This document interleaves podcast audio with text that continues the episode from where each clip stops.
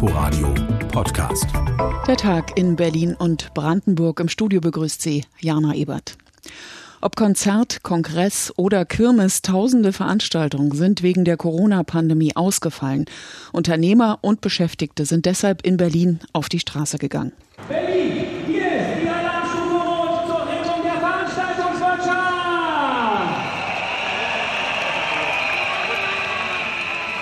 Sie können es noch. Große, symbolträchtige und laute Events organisieren. Auch nach fast einem halben Jahr Arbeitspause steht sie wieder. Die große Bühne mit Boxentürmen, Lichtmaschinen und Videoleinwand wie noch im letzten Jahr auf großen Events.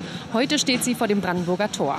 Herbert Grönemeyer ist gekommen, DJs spielen, Trommelgruppen heizen ein, aber die ausgelassene Stimmung will nicht recht aufkommen.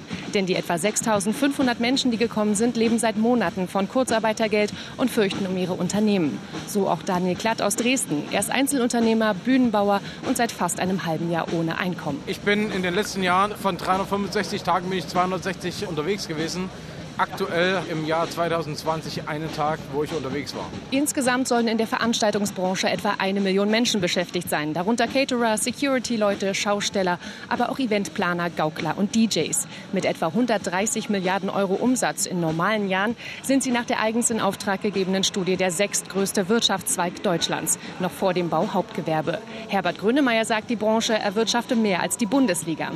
Die Inszenierung gelingt. Ein Sarg steht vor der Bühne. Darauf zu lesen ist, wir schaffen das so nicht. Die meisten Demonstranten tragen rote T-Shirts. Viele legen sie als ihr letztes symbolisches Hemd auf der Wiese vor dem Reichstagsgebäude ab. Die Hauptforderung ist ganz klar mehr Geld. Einen finanziellen Ausgleich braucht es dafür, dass die Branche quasi seit Monaten gar nicht mehr arbeiten darf. Die Überbrückungsprogramme müssten deutlich ausgeweitet werden, Kredite erweitert und verlängert werden. Und es müsse ein Dialog mit der Politik entstehen. Ein Vorschlag ist, einen Bundesbeauftragten der Veranstaltung Veranstaltungsbranche einzusetzen, um die Interessen besser kommunizieren zu können. Dirk Wöhler hat die Veranstaltung angemeldet. Er ist der Präsident des Berufsverbandes Disc-Jockey e.V. und zeigt sich zufrieden. Wir sind heute nach Berlin gekommen, um zu demonstrieren, weil ich bin seit 25 Jahren selbstständig in der Veranstaltungsbranche. Ich habe seit 25 Jahren noch nicht gearbeitet, weil ich das liebe, was ich tue. Und mir wird die Liebe meines Lebens genommen. Und ich bin sehr stolz auf alle, die heute hier sind, die mit Maske, die mit Abstand und Hygiene demonstrieren. Und wir kämpfen einfach ums blanke Überleben. Die Branche hat gezeigt, dass die Veranstaltung auch mit strengen Hygienekonzepten durchführen kann. Auch die lobenden Worte der Polizei helfen. Die Politik sei nun gefordert, die Branche vor dem Kollaps zu retten. Sonst die Drohung, nächstes Mal werden sie mit noch mehr Menschen nach Berlin ziehen und die Stadt lahmlegen.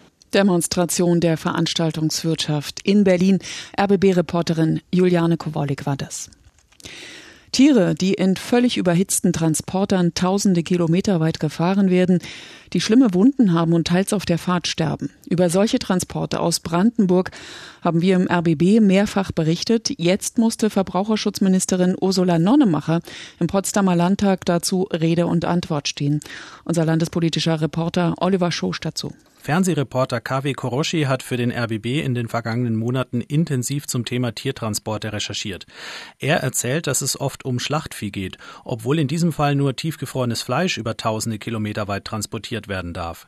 Deshalb werden Milchkühe geschickt, die helfen sollen, die Milchviehzucht im Abnehmerland zu stärken. Für die Bauern in Deutschland ein lukratives Geschäft, sagt KW Koroshi. Die äh, Landwirte wissen, wohin die Tiere verkauft werden und die kriegen tatsächlich auch mehr Geld dafür. Die Gesetzgebung ist sehr eindeutig. Die regelt ganz genau, wie lange Tiere auf einem Transporter sein dürfen, wie viel Pause sie haben müssen, wie häufig sie abgeladen werden müssen und so weiter und so fort. Die Transporte werden von den kommunalen Veterinärämtern genehmigt. Sie prüfen, ob ein Transportplan plausibel ist, also zum Beispiel, ob es unterwegs genügend Versorgungsstationen für die Tiere gibt. Schwierig, oft muss da gegoogelt werden. Nur etwa ein Dutzend von über 400 Veterinärämtern in Deutschland genehmigen Transporte in entfernte Drittländer. Brandenburg ist da ein Drehkreuz. Viele Landwirte aus ganz Deutschland fertigen ihre Exporte in drei Brandenburger Landkreisen ab. Prignitz, Teltow-Fleming und Oberspreewald-Lausitz sind für diese Risikoländer auffällig gewesen.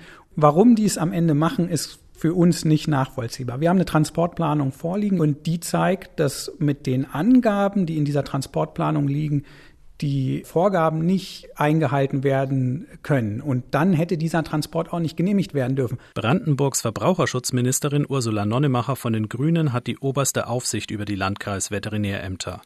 Sie sagt, sie kämpfe seit ihrem Amtsantritt gegen die illegalen Tierferntransporte, doch im Ausschuss hielt sie dann ihre schützende Hand über die Landkreise. Viele Transporte in Richtung Osten würden aus geografischen Gründen in Brandenburger Veterinärämtern abgefertigt, so Nonnemacher. Das schwächste Glied in der Kette wird dann angegriffen. Das halte ich für problematisch. Das, was ich mir wünsche, dass die Bundesministerin uns lückenlos proaktiv Daten zur Verfügung stellt, an welchen Strecken sind welche Versorgungsstellen. Das Land Brandenburg kann nicht in einem Drittstaat irgendwelche Informationen erheben. Bundeslandwirtschaftsministerin Julia Klöckner hat bereits deutlich gemacht, dass sie die Verantwortung bei den Landkreisen sieht, die die Tiertransporte genehmigen. Oliver Schosch war das. Ein Journalist, der einen Polizeieinsatz filmen will, dabei aber von Polizisten zu Boden gerissen wird. Mit diesem Fall hat sich der Innenausschuss des Potsdamer Landtags beschäftigt. Durch ein Video gibt es neue Erkenntnisse zu dem Fall. RBB-Reporterin Amelie Ernst hat die Einzelheiten.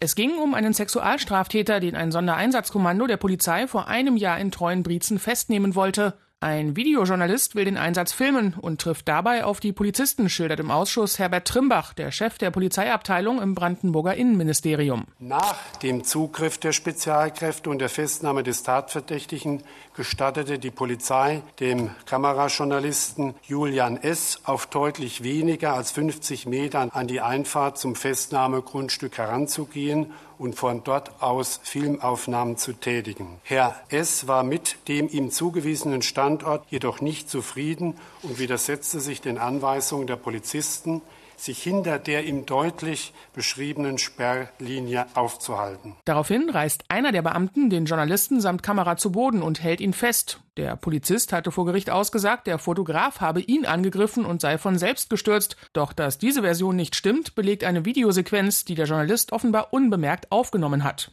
Bekannt geworden sei das Material aber erst nach der Hauptverhandlung gegen den Journalisten Mitte August, betont Innenminister Michael Stübgen. Wir haben aber bis kurz vor Veröffentlichung dieser Videosequenz nicht gewusst, was die Ursache war. Wir sind auch nicht informiert worden von der Staatsanwaltschaft oder dem Gericht. Deshalb habe man auch erst Anfang dieser Woche die Disziplinarverfahren gegen die beiden direkt beteiligten Beamten eingeleitet und sie in den Innendienst versetzt. Auch wegen Falschaussage wird nun gegen sie ermittelt. Die Beamten wiederum hatten den Journalisten zunächst ihrerseits wegen Widerstands gegen Vollstreckungsbeamte angezeigt doch auch das wirft Fragen auf, findet linken Politiker Andreas Büttner. Wenn das Widersetzen darin besteht, dass er sich an die Absperrung nicht halten wollte, dann, dann ist es möglich, auch zurückzudrängen. Aber das, was man auf dem Video, zumindest auf der Sequenz dieses Videos sieht, ist, dass er offensichtlich zu Boden geschlagen wird und dann nur festgehalten wird mit der Aussage des Beamten, ich lasse mich nicht beleidigen. Und eine Beleidigung rechtfertigt den Einsatz von unmittelbaren Zwang auch nicht. Marie Schäffer von den Bündnisgrünen fragt sich vor allem, warum das Innenministerium erst jetzt, ein Jahr nach dem Vorfall, aktiv wird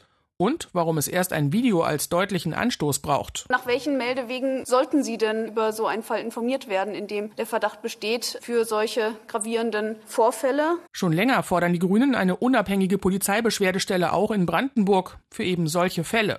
Im Koalitionsvertrag ist die auch vereinbart, doch noch tut sich wenig. Der Vorfall in Treuenbrietzen könnte das ändern. Aus dem Potsdamer Landtag war das unsere landespolitische Reporterin Amelie Ernst. Kennen Sie noch diesen Ton?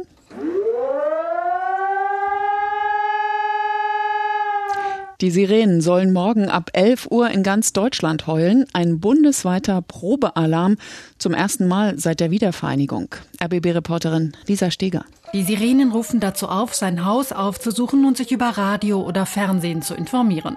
Zudem gibt es die One-App Nina, die man sich kostenlos aufs Smartphone herunterladen kann. Innenstaatssekretär Uwe Schüler. Viele Bürger ziehen sich jetzt äh, die Warn-App und informieren sich. Und das ist, denke ich, schon ein großer Erfolg, mit dem wir so in der Größe gar nicht gerechnet haben, glaube ich, im Vorfeld. Über Medien oder die App erfährt man, soll man zu Hause bleiben oder darf man raus? Muss man die Fenster schließen?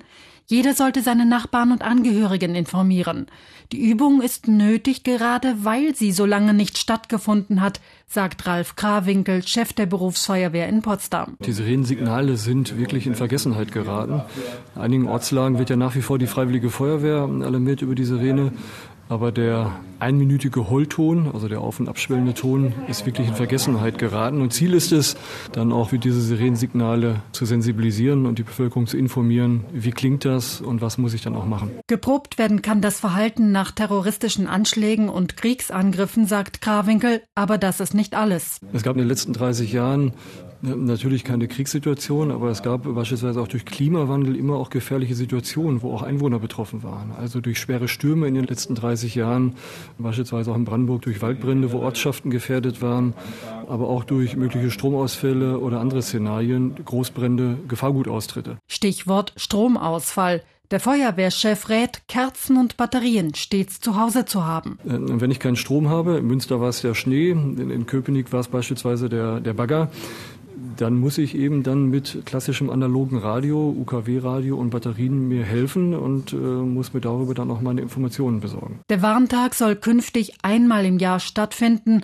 und zwar immer am zweiten Donnerstag des September. Bundesweiter Warntag am Donnerstag. Lisa Steger war das.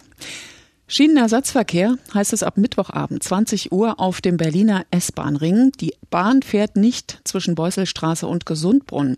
Inforadio-Reporter Markus Groß hat die Details. Wer bei S-Bahn-Sperrungen schnell Schweißperlen auf der Stirn hat, weil die Hinweisschilder zu kompliziert scheinen, für den hat die S-Bahn einen YouTube-Kanal eingerichtet. Die Ringbahn wird von heute Abend 20 Uhr bis Freitag, den 11. September, nicht zwischen Beuselstraße und Gesundbrunn fahren.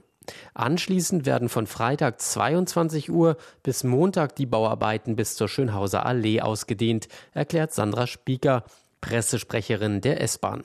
Am Montag des 14. September zur Hauptverkehrszeit soll der Verkehr wieder rollen. Anstatt S-Bahn also Busse zwischen Beuselstraße und Schönhauser Allee. Geplant ist ein dichter Takt. Da der nördliche S-Bahn-Ring nicht geschlossen ist, pendelt die S41 zwischen Blankenburg und dem Bahnhof Beuselstraße.